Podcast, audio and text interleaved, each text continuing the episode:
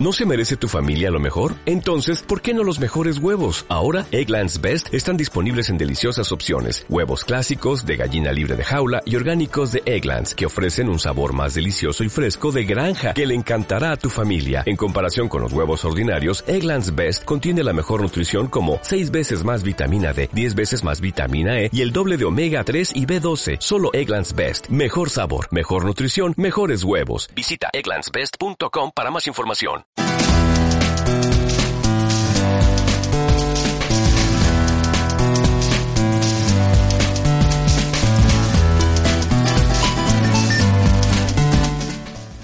Bienvenidos, yo soy Gary y esto es Roll Fandango. Empezamos.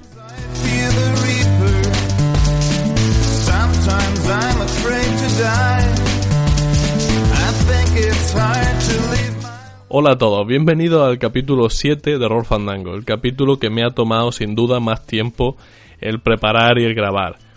¿Por qué? Bueno, ha sido un mes agitado, como sabéis, bueno, por ejemplo, Rouco Varela ha presentado a ocho sacerdotes exorcistas para luchar contra el mal y yo he estado como consultant en el campamento con ellos, entrenándoles y haciendo todo lo que es el diseño del grupo. Uno va, mm, como primicia, ya os digo que van a llevar botas de gogo a los Punisher, las sotanas, cada uno la va a tener de un color, uno va a ir gris marengo, otro rosa palo, otro verde pistacho, y van a tener, bueno, como diferentes habilidades, ¿no? Uno va a lanzar cuchillos, otro va a ser experto en explosivos, otro va a ser un magnífico luchador de kung fu. No, en realidad lo que pasa es que Eclipse Face es un tocho del copón. Y la verdad es que este mes me he visto envuelto en una relación como amor-odio con la gente que lo eligió, porque el juego me gusta, ya lo veremos más pormenorizadamente en la reseña, pero lo cierto es que me ha dado bastante trabajo en mitad de una época de exámenes. Pero bueno, el caso es que ya estamos aquí, ya está lista la reseña, estoy súper feliz de poder compartirla con todos y antes de meternos de lleno en ella vamos a hacer como siempre y repasar las noticias más importantes o al menos las cosas que yo considero más interesantes que han pasado durante el último mes.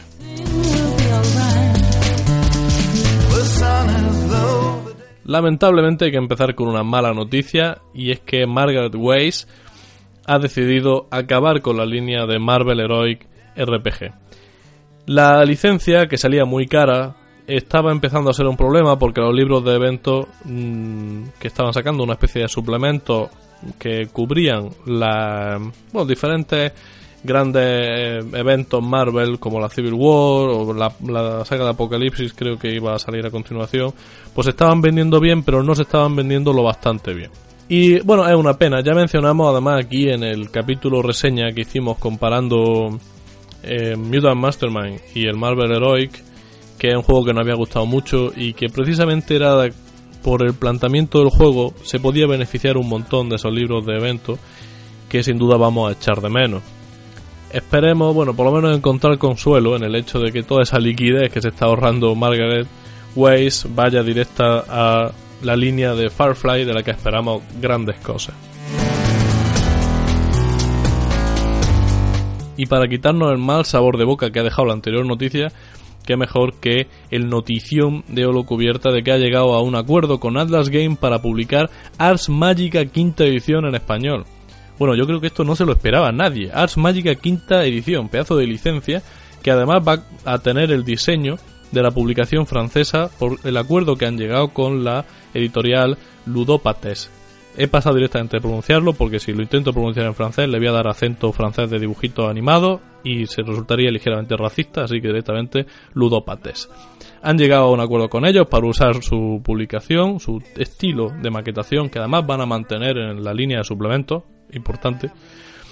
Y eh, va a tener un número de páginas muy abultado, también a, a causa bueno, de este cambio en la maquetación, va a llegar a 340 páginas aproximadamente, y estiman un precio, siendo tapa dura y a color, de un 45 euros. Yo creo que el precio es alto, es un precio, es un dispendio, sin duda, pero la edición tiene muy buena pinta y sin duda la licencia es importante. Estamos hablando del básico de Ars Magica. Así que bueno, espero que les vaya todo muy bien y espero que todo el trabajo que están haciendo para traer este tipo de licencias aquí se le, bueno, se les vea recompensado. Otro acuerdo interesante es el que han llegado Cubicle 7 con el autor Joe Dever para hacer un juego de rol de su línea de libro-juego de Lone Wolf. Yo no he tenido el placer de jugarlo, van a tener que decidir sus fans si es una buena o una mala noticia, pero bueno, Cubicle 7 tiene un historial decente de cuidar bien las licencias y estoy bastante seguro de que una serie de, de juegos como estos que por los que he podido leer levantan grandes pasiones entre sus aficionados van a tener un trato bueno bastante respetuoso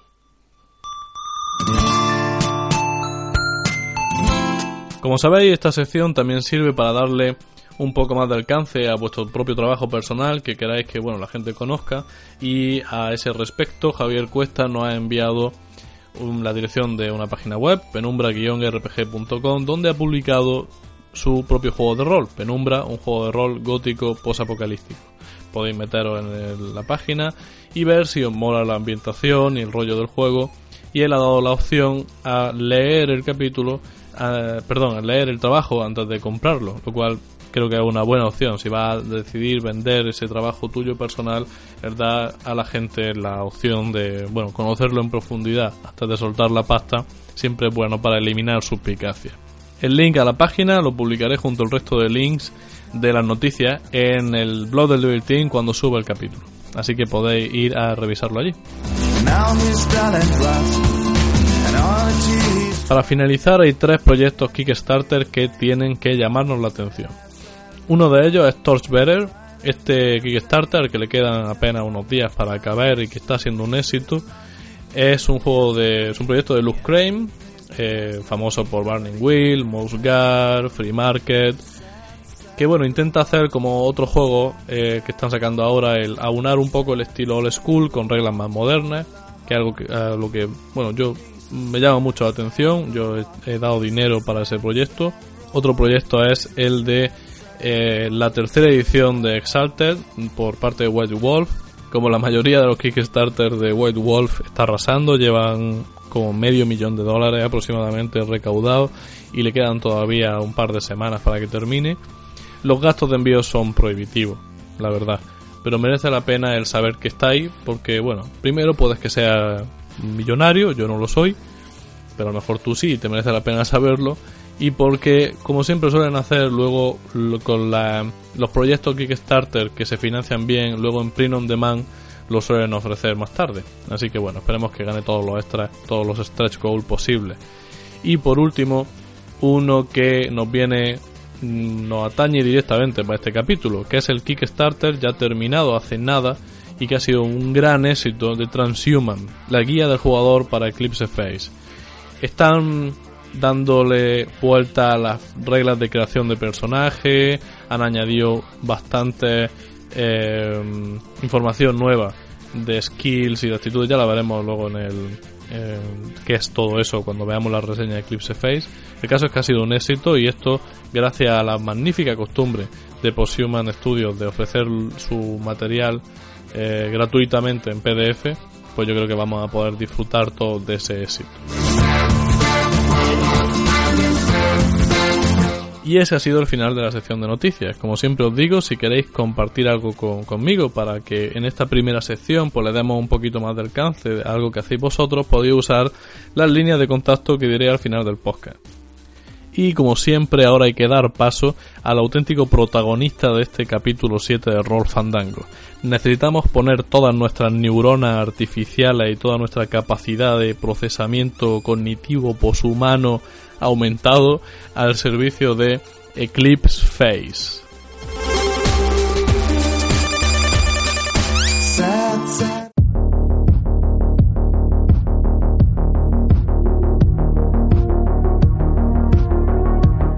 Eclipse Face es un juego de rol diseñado por Rob Boyle y Brian Cross y que fue copublicado originalmente por Catalyst Games. Catalyst, Games, sin embargo, sufrió durante un tiempo una época un poco negra. Y una de las cosas muy graves que le pasaron fue que 850.000 pavos de la empresa se perdieron como lágrimas en la lluvia, desaparecieron para siempre, No se sabía muy bien qué había pasado. Se dijo que uno, bueno, porque estaba viviendo en, el Caribe con lo que se había llevado de la empresa. El caso es que varias licencias secundarias, como fueron, por ejemplo, este Eclipse Face, pues Catalyst Games se salió del juego y volvió a su bajo el control completo eh, de Posthuman Studio que la controlan eh, Posthuman Studio son pertenece a los propios autores del juego y, lo cierto es que nadie sabe un poco qué habría pasado si Catalyst la hubiese seguido copublicando el juego o hubiese seguido involucrado en la vida del juego. Lo que sabemos es que actualmente el, el juego goza de muy buena salud, tiene varios suplementos como Sandwar o Gatecrasher, tiene el juego, el manual del jugador que lo hemos mencionado antes, recién terminado el Kickstarter, el Transhuman. Y, una cosa como impresionante, que yo todavía bueno, no me lo creo, es que están los PDF en descarga gratuita, no solo del básico, también el de los suplementos, que para un material de esta categoría pues está muy bien. Siempre que empezamos a analizar un juego, empezamos por la ambientación. A mí me gusta empezar por la ambientación, por diversos motivos, pero el caso es que con Eclipse Face tiene más sentido que nunca, porque los propios autores eh, dijeron que desde un primer momento ellos tenían en mente plantear un juego que tuviese una ambientación muy compleja, muchas ramificaciones, muy densa y unas reglas que, que fuesen sencillas. Una regla, bueno, que valieran y ya está. Así pues, el veredicto final sobre lo bueno o malo que, sea Eclipse Face, en mi opinión y para mí, depende sobre todo de su ambientación. La premisa general de Eclipse Face es la de un futuro donde la tecnología ah, le ha permitido al ser humano romper las barreras que la biología le había impuesto en cuerpo y mente es una, mm, un ambiente en el que la, la muerte eh, y la enfermedad son cosas del pasado, en el que nuestros cerebros funcionan más rápido que nunca, hibridándose con inteligencias artificiales de, de asistencia virtual y dispositivos de acceso a, a la nube, ¿no? Y el ser humano ha comenzado a expandirse por el sistema solar, pudiendo hacer frente a ambientes extremos de que, hay en las diferentes colonias, por ejemplo, los abismos acuáticos de Europa o los desiertos rojizos de Marte o los ambientes de gravedad cero de los constructos orbitales son unos pocos ejemplos. Hay muchísimas colonias y están todas descritas en el o las más importantes con muchísima abundancia en el manual. La economía que te describe en este ambiente eh, una economía en la que el colapso de las naciones eh, se ha derivado en un ascenso como figura política de las hipercorporaciones, que eso ya es una cosa que nos sonará mucho de, de bueno, de mm, cyberpunk, ¿no?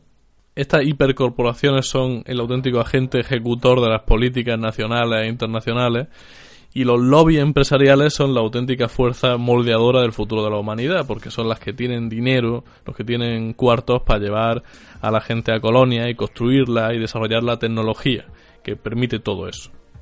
Esto se puede decir que es un poco a lo que se ve que está tendiendo el futuro de la humanidad, hasta que, por supuesto, esto no puede faltar, la tecnología acaba volviéndose contra los creadores en forma de los Titans. Los Titans están descritos de forma vaga, su naturaleza concreta. Y es que adquirieron muchísimas formas, pero básicamente se trata de una rebelión de las máquinas. Tenemos inteligencias artificiales con una capacidad de automejorarse a sí mismas que acaban por motivos desconocidos pues comenzando un conflicto barra genocidio a nivel global en la que la Tierra eh, acabaría como un planeta completamente devastado e inhabitable, poblado por horrores tecnológicos de naturaleza inimaginable, miles de millones de muertos y la humanidad dispersa y relativamente incomunicada eh, por el universo y finalmente con los Titans desapareciendo súbitamente y llevándose con ellos las mentes que mucha gente tenía descargadas e informatizadas. Uno de los aspectos más perturbadores de la ambientación. ¿no? Entonces, el, el estado en el que se supone que, que está el setting ahora, en el de una humanidad que sobrevive con una sensación constante de paranoia. Paranoia de que los Titans regresen. De no saber el daño real que hicieron, porque los Titans, eh, al controlar, al poder manipular con muchísima facilidad toda la información que tenía bueno, la humanidad en, dispositivos informáticos y en la nube, pues no se sabe si destruyeron algo mm, porque está, esa información puede estar borrada directamente y es completamente imposible saber qué se ha borrado. Y también con la incómoda presencia de los inforefugiados. Esto es un aspecto que a mí me gusta bastante de la ambientación. Los inforefugiados es gente que tuvo que huir de la Tierra cuando, bueno, adquirió el conflicto este carácter apocalíptico y lo hizo dejando su cuerpo atrás. En Eclipse Face es mucho más fácil y, es mucho más em, seguro viajar simplemente em, descargando tu conciencia en un otro cuerpo, otro morph en tu sitio de destino que usando una nave espacial, por ejemplo. Y entonces todos estos egos, estas mentes que se que huyeron del planeta Tierra sin un duro, pues han acabado dejando su cuerpo atrás y no teniendo dinero para comprarse unos nuevos. Siguen viviendo en las colonias en forma de inforefugiados, como he dicho antes, descargados en, en realidad virtual. ¿no? A esto se le añaden otros dos elementos de la ambientación. Uno, el hecho de que la humanidad ha descubierto dispersas por el sistema solar unas puertas que llaman puertas de Pandora, porque en Pandora fue donde encontraron la primera, que son portales que permiten viajar a sitios desconocidos y que pueden estar indescriptiblemente lejanos del universo. Eh, no se sabe entonces, la construyeron los Titans y las dejaron atrás, existían ya antes de los Titans y los Titans lo usaron para marcharse. En fin, el futuro de Eclipse Face es un futuro oscuro, un futuro retorcido y un futuro en el que te puedes olvidar de tu valla blanca. La premisa general de, la ambientación para mí no tiene mucho valor. Esto que acabamos de hablar es básicamente tiene todos los elementos de, del típico juego de ciencia ficción post-apocalíptico Mm, la rebelión de las máquinas, las hipercorporaciones, los portales de mm, tecnología incomprensible que te hacen viajar a través del espacio. Eh, tiene varios elementos que son todos muy, muy arquetípicos y, bueno, súper tradicionales. Entonces, el valor de la ambientación, ¿dónde está? Eh, para mí, el valor de la ambientación de Eclipse Face está en los detalles en la minuciosa descripción de las cosas que son realmente útiles en una ambientación de ciencia ficción. Para mí hay un detalle que hace que las ambientaciones de ciencia ficción sean excepcionalmente complejas de jugar. Y es que eh, a nivel de, cuando se hacen las descripciones de las ambientaciones de ciencia ficción, se funciona a nivel de planeta, a nivel de sistemas, a nivel de imperios, de países, porque claro, el, el zoom no es tan amplio, tienes que hacer tienes que describir las cosas a escala universal y se hace muy difícil plantear todo lo que van a necesitar de verdad los jugadores cuando se estén moviendo en una calle de un barrio en esa ambientación de ciencia ficción. Yo tengo que saber qué come la gente, qué viste la gente en esa ambientación, qué drogas toma, dónde van a pasárselo bien, de qué hablan cuando están en un ascensor, qué, qué, qué, de qué costa su cotidianidad, cuáles son los memes que manejan, ¿no? Y mm, Eclipse Face hace un genial trabajo en ese aspecto, porque a lo que le dedica la inmensa mayoría del espacio en la descripción de trasfondo es precisamente analizar eh, todos esos aspectos cotidianos que tú vas a necesitar para empatizar con tu personaje, para saber cómo reaccionar, qué suele decir la gente, eh, está hecho con muchísima minuciosidad. Por eso digo que es denso, porque vas a encontrar todo. Alguien lo mismo está pensando que, bueno, en otros juegos de fantasía o lo que sea, por la ambientación también tiene que hacer mucho hincapié en todo ese tipo de factores que componen la cotidianidad de los personajes. Sí, lo que pasa es que aquí Tu cotidianidad puede ser estar en una colonia bioconservadora que no creen los implantes y por lo tanto va a ser una cosa muy familiar, o puede ser un pulpete en la colonia de Europa moviéndote por terreno acuático, o puede ser un ente mm, virtual que te mueves por en la red, lo que llaman aquí de mesh. Entonces, hay muchas más cosas que describir y el no hacerlo directamente hace que en este juego básicamente lo que no esté descrito en el manual es muy difícil jugarlo. Entonces tienen un enorme trabajo. También quiere decir que tienen muchísimo material para suplementos por delante. Por supuesto, no solo vamos a encontrar descritos pues, todos estos elementos cotidianos, sino también elementos de la ambientación que son completamente fundamentales y que van a establecer los grupos de poder y van a establecer esas líneas de argumento que vamos a usar para hacer las aventuras. Em, se nota mucho que los autores de este juego, en realidad, de donde ellos vienen es de Shadowrun, porque a pesar de ser un juego con una ambientación transhumanista de sci-fi dura y posapocalíptica, siempre han intentado el que no pierda el, no se pierda de vista el que la ambientación en un juego de rol tiene que tener también un aspecto instrumental, tiene que servir para algo. ¿Eso en qué se nota? Se nota en lo que ya hemos mencionado, de que se dedican a parar, a detenerse en cosas cotidianas que te van a hacer falta para moverte en una ambientación tan extraña. Pero también en que han usado recursos que pueden parecer, pues sí, facilones, pero que facilitan muchísimo las cosas a la hora de eh, hacer, montar excusas para jugar. ¿Qué es ¿Cuál es ese recurso? Ese recurso es Firewall. Firewall es la asociación, bueno, no, no es una asociación, una organización eh, oscura que no se sabe muy bien quiénes son, quiénes son sus capas más altas de dirección, pero es básicamente un grupo de gente que se dedica a luchar contra peligros de escala apocalíptica que ponen en riesgo a la humanidad. Y por supuesto los personajes van a pertenecer a esta asociación. Una asociación que, bueno, usa todo el mundo, no se sabe qué recursos tiene ni nada, entonces, bueno, puedes hacer lo que quieras con ella. Entonces, eso para mí es un punto muy positivo, el tener en mente que tú puedes querer contar la historia lo compleja que quieras, pero tienes que darle un puente, tienes que tenderle una mano a los jugadores a la hora de hacer sus personajes. No todos los jugadores van a tener el mismo nivel de compromiso con la ambientación. Así que esto para mí es una buena decisión. Otros elementos de la ambientación que son muy útiles a la hora de desarrollar tramas, pues es en la descripción de las distintas facciones en cuanto a hipercorporaciones y también facciones filosóficas, ideológicas, como queramos llamarlo.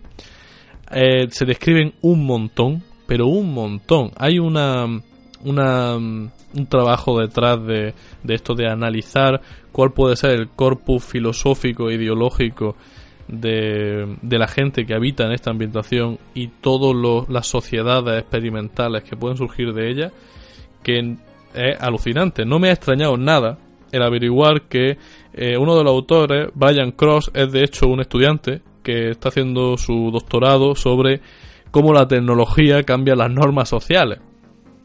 Un tío como este ha cogido un juego de rol con esta ambientación y claro, se ha vuelto loco. Este hombre, este hombre se ha hecho unas pajas mentales para placer suyo y nuestro que han al final derivado pues en un montón de interesantísimos planteamientos sociales representados en diferentes movimientos como pueden ser los ex-humans, los eh, nanoecologistas, los bioconservadores, los anarquistas.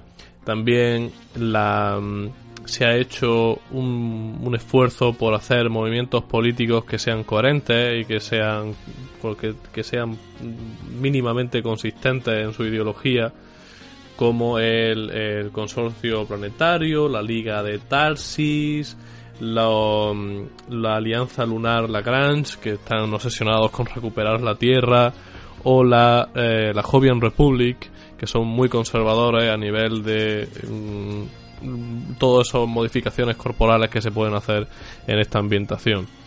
En fin, y sé que esto que estoy mencionando para muchos eh, serán solo nombres, por eso estoy intentando no entrar muy, muy mucho en detalle.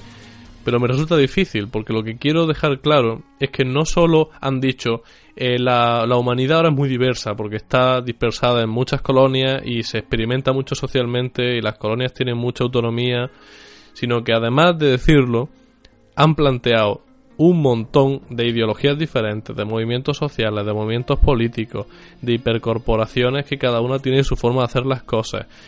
Y en fin, han planteado al hacerlo también una serie de grupos de poder que eso luego es muy útil. Es muy útil a la hora de hacer aventuras, ver qué hipercorporaciones tienen intereses opuestos, qué grupos políticos tienen intereses opuestos, cuáles se pueden ayudar y a partir de ahí poder desarrollar tramas.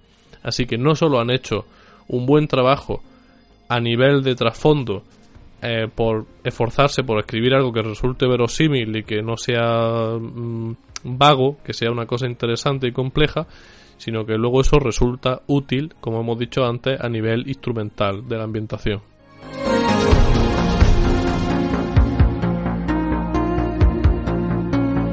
¿Qué más elementos de la ambientación yo escogería mencionar para hacerse un poco más una idea ¿no? de qué va Eclipse Face? En esta ambientación se hace eh, siempre mucha, mucho hincapié en la diferencia entre el ego del personaje y el morph del personaje. El ego es su mente y el morph el cuerpo que ocupa en ese momento. Y el morph tiene muchas papeletas de ser temporal. Para empezar, las muertes, pero también los viajes, ya hemos dicho que se hacen trasladando el ego de un sitio a otro, cambiando de morph. Y yo creo que esto puede dar algunos problemas a algunos jugadores. uno de los autores, Rob, Rob Boyle, perdón, eh, menciona que en su propio grupo de juego los jugadores sentían una, una bueno un vínculo emocional con su morph y que les costó hacerse la idea de que iban a tener que ir cambiando. Pero yo creo que esto es un elemento guay, porque si lo piensas con perspectiva, realmente te permite el que esta ambientación pues puede usarse si tienes unos morphs de la hostia poshumanos puede hacer aventuras casi de género de superhéroes. Puede hacer aventuras más de horror usando morphs más limitados no que tengan ciertas debilidades. Puede usar morphs completamente exóticos y explotar la parte sci-fi o de exploración de la ambientación. Creo que es bastante interesante. Pero si vas a jugar esto hasta la idea de que eh, tus capacidades físicas y tu aspecto físico va a cambiar mucho a lo largo de, de la campaña.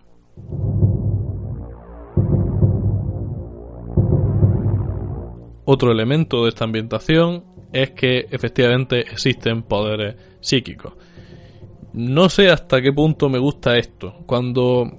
Porque es, sci-fi duro y los poderes psíquicos es un poco una forma de colarte magia en las ambientaciones de ciencia ficción. No tengo nada en contra, a mí me gustan los poderes psíquicos, pero no sé si en una ambientación como esta, donde hay tanto esfuerzo porque sea rigurosa, bueno, eh, me quedé un poco más tranquilo, de todas maneras, cuando leí que la descripción de los poderes psíquicos podía estar en nanotecnología y concretamente en unos nanovirus que se em, liberaron durante la guerra con los Titans y que ha podido hacer que la gente adquiera un poder, una especie de poder psiónico que se manifiesta pues en mm, capacidades de procesamiento de información antinaturales o la capacidad para influir en los demás o de tener una empatía superior. Cosas que a lo mejor se podrían justificar con, bueno, por, de otras, de distintas, de distintas formas, ¿no? Pero efectivamente existen poderes psíquicos.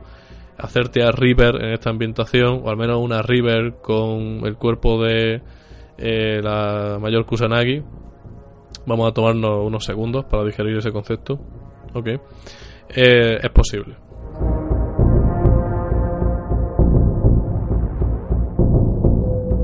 En general, del trasfondo de esta ambientación va a poder esperar el que va a poder echar mano de todos los elementos que vaya a necesitar para jugar cualquier tipo de aventura basada en cualquier género de ciencia ficción. Pero todos esos elementos van a estar de forma muy inteligente integrados en un marco general muy bien pensado eh, muy creíble y donde en el que se han tomado la preocupación de ahondar siempre un poco más, de forma que no resulte en una interpretación superficial de eh, este tipo de situaciones que existencialmente para los personajes pueden ser muy extremas.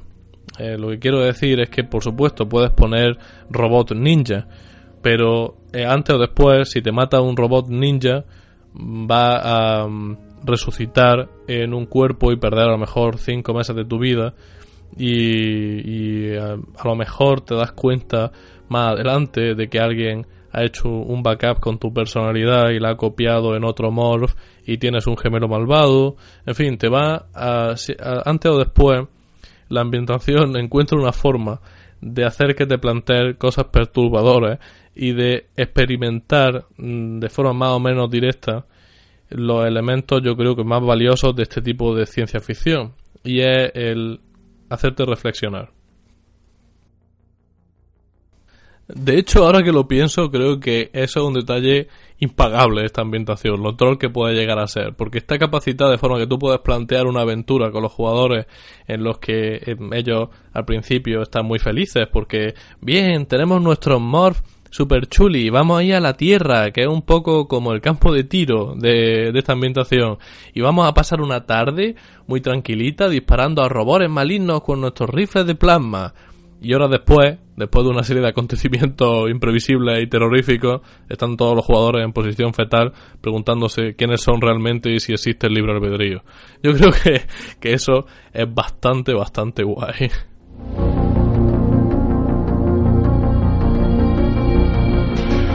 Entonces, en cuanto a la ambientación, ¿cuál es un poco mi veredicto?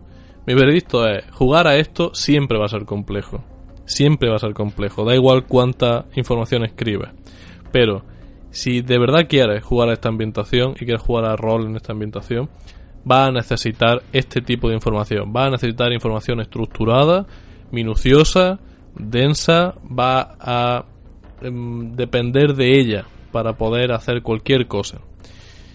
Así que se cobra un precio. Todos los jugadores van a tener que leer lo mismo que el máster, yo creo, prácticamente a la hora de jugar a este juego.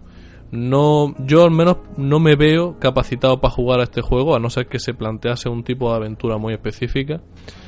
Eh, sin conocer todo lo que he leído. Es que no, no te puedes saltar nada.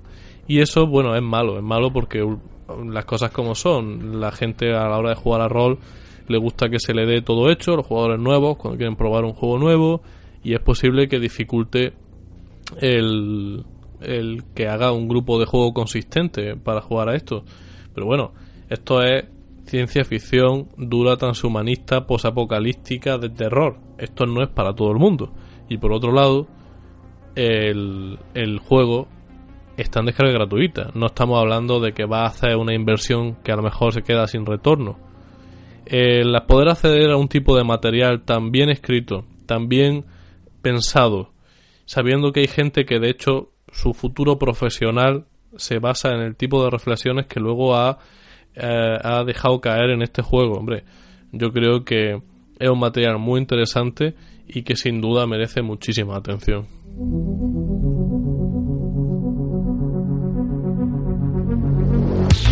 En la ambientación me he detenido bastante porque creo que la jugabilidad de este juego depende de la ambientación y no del sistema.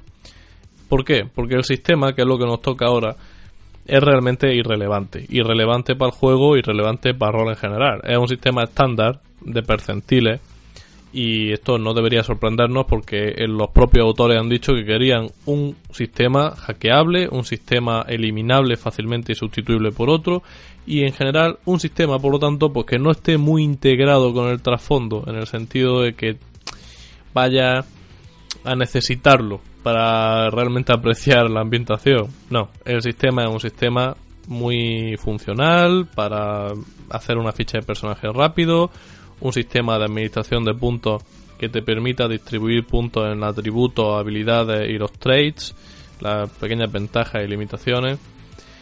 Y para quizás para mencionar algunas cosas especiales del sistema, eh, que hay pocas pero la hay, es por ejemplo eh, el sistema, en la ficha de personajes vamos a ver esa distinción que hay en la ambientación entre Morph y Ego, cuando muchos de nuestros atributos y habilidades van a cambiar dependiendo del Morph que, elijamos. Y algunos nos pondrán límites, otros nos potenciarán ciertos aspectos. Eso está reflejado. También veremos que hay una. No solo hay heridas físicas y capacidad para aguantar estrés físico, sino que también en cuanto a nuestra ficha de personaje, nuestra, nuestro aguante como jugadores, va a haber un atributo de estrés mental y de enfermedades mentales. Algo que yo creo que es fundamental porque en un mundo donde tu cuerpo es efímero, lo que realmente importa es tu mente y donde realmente juega es en el, en- con tus pensamientos, ¿no? En los traumas, lo que ves, el cómo qué, qué mm, repercusiones psicológicas tiene lo que haces es muy importante. Quizás si no con mucho floritura, el sistema sí es bastante exhaustivo en cuanto al número de mecánicas que describe. Las mecánicas no son nada del otro mundo, eh, son fórmulas de 100 y ya está. Pero bueno, por lo menos están descritas. Están descritas eh, todo lo que necesitas para vivir como un infomorph, cómo interactuar con las musas, que son unos asistentes virtuales que tiene la gente en la mollera que le ayuda a buscar información y interactuar con sus interfaces de realidad aumentada, eh, eh, hacer las tiradas para decidir si las intervenciones de psicocirugía son exitosas o no, para usar esos poderes psíquicos que mencionábamos, el Sai Ki y el Sai Gamma, que son los dos niveles que hay de poderes psíquicos. En fin, hay muchas em, muchas mecánicas descritas. No te van a faltar recursos. Ninguno es especialmente vistoso, especialmente evocador ni nada. Pero bueno, si los buscas en el manual, los vas a encontrar. No se puede decir que hayan sido vagos en ese aspecto. Así que habiendo revisado muy por encima el sistema, porque es que la verdad es que no merece más, pero habiéndonos detenido bastante en el trasfondo, ¿cuál es mi opinión sobre Eclipse Face? A ver, para mí hacer un, un juego de rol de ciencia ficción es un trabajo muy complejo. Sinceramente creo que las ambientaciones de ciencia ficción tienen una dificultad intrínseca mayor que otro tipo de ambientaciones, digamos, como las de fantasía. Sí, es discutible y es relativo y se pueden hacer ambientaciones de fantasía muy complejas. Pero sinceramente creo que las de ciencia ficción tienen unos elementos que es más difícil cubrir y el volverlas jugables es más complejo. No digamos ya una ambientación de ciencia ficción dura. Una ambientación como esta es ya difícil de cojones hacerlo bien. Y creo que esta gente no solo lo ha hecho bien, sino que lo ha hecho de la única forma posible. El trabajo, resultado final es denso, sí. Es difícil de leer, sí. Va a resultar complejo introducirlo a jugadores que no sepan qué es y que no tengan mayor interés. No sé yo si difícil o ya directamente imposible. ¿Merece la pena leérselo? Sin duda. ¿Es un trabajo de calidad? Sin duda. ¿Va a cumplir los requisitos o las expectativas de la gente de ese pequeño nicho que tenga un interés genuino por este tipo de literatura? La literatura de gente como Alistair Reynolds, de Charlie Strauss, de Richard Morgan, eh, Ian Banks. Esta gente que, que tenga esa esa que le guste muchísimo ese tipo de ciencia ficción va a encontrar lo que busca en Eclipse Face sí entonces si eres ese tipo de persona si eres el, un auténtico nerd de la ciencia ficción y te encanta y te gustaría el desarrollar eh, hasta el extremo las consecuencias sociales de una tecnología futurista y quería hacer ya casi como decía Phyllis K. De Blade Runner, quería hacer no ya ciencia ficción, quería hacer futurismo, creo que Eclipse Face va a permitírtelo y va a sentir que no están insultando a tu inteligencia. Estoy prácticamente seguro de que a lo mejor el Space Opera le rechina a más de, a mí no, a mí me flipan los Wookiee, pero sé que habrá gente que le rechine un poco esa ciencia ficción o que simplemente le apetezca otras cosas más complejas. Eclipse Face cumple las expectativas, como digo. Así que, teniendo en cuenta que el material se puede descargar gratuitamente, que por lo tanto el riesgo de que se quede cogiendo polvo en la estantería no es tan grave, Si tenías el menor interés por este juego, te merece la pena echarle un ojo. Eclipse Face, de Brian Cross y Rob Boyle.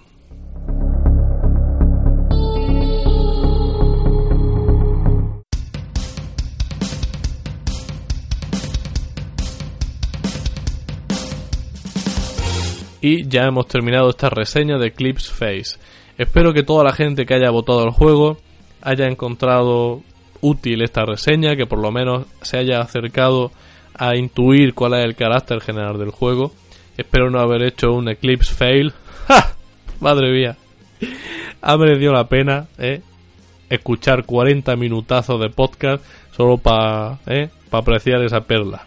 En fin, como siempre, ya sabéis, si queréis poneros en contacto conmigo, solo tenéis que usar el correo electrónico del podcast, rolfandango.gmail.com. Podéis hacerlo también por el blog del Devil Team, y también por la página de Google Plus de Rolfandango, que se llama así Rolfandango. Y como siempre, al final de cada capítulo llega el momento de despedirme y de poneros una tonada como recompensa por haber llegado hasta aquí. En este caso es una canción de Pornophonic, un dúo alemán que usa una Commodore 64 y una Game Boy para añadir sonido 8 bits a su música ya alucinante de por sí y que de hecho me gustan tanto que ponen música al comienzo de cada capítulo de Roll Fandango. Como siempre, muchas gracias por escucharme y espero que os lo hayáis pasado relativamente bien o por lo menos hayáis sacado algo en claro. Nos vemos en el capítulo 8 de Roll Fandango. Ya los dejo con Rock and Roll Hall of Fame de Pornophonic.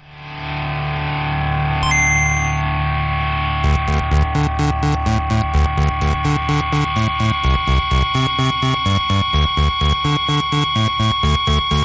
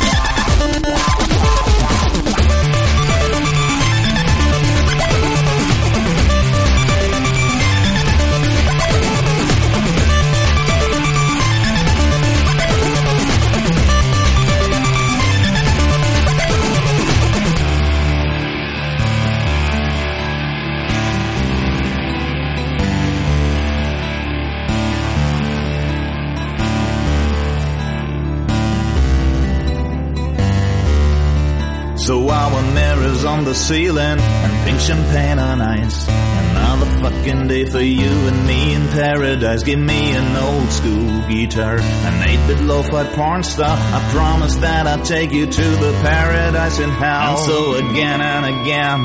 We're playing this game. We wanna see our name in the Rock and Roll Hall of Fame.